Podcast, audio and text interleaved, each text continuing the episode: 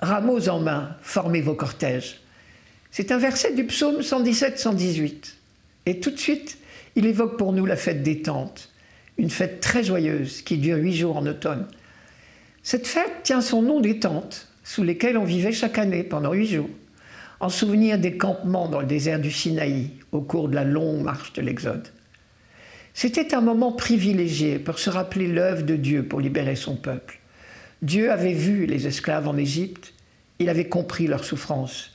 Il avait confié à Moïse la mission de libérer ce peuple, et il avait, pas à pas, au milieu de toutes les épreuves du désert, accompagné cette entreprise de libération.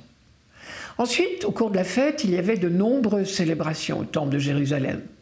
Et l'on faisait des processions autour de l'autel en agitant des rameaux et en chantant Hosanna, qui signifie Donne Seigneur, donne le salut.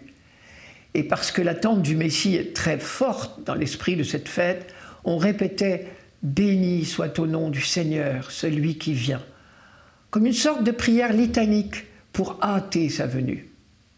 Un autre rite marquant était une grande illumination spectaculaire du temple le dernier soir.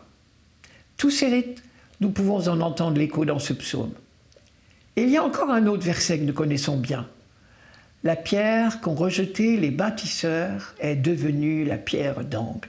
Manière de dire, la logique de Dieu n'est pas la nôtre.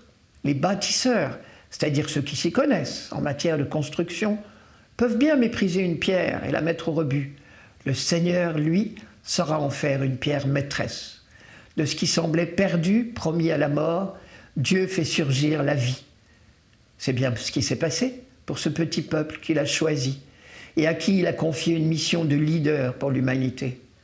Car ce peuple si souvent humilié se sait porteur d'une grande promesse.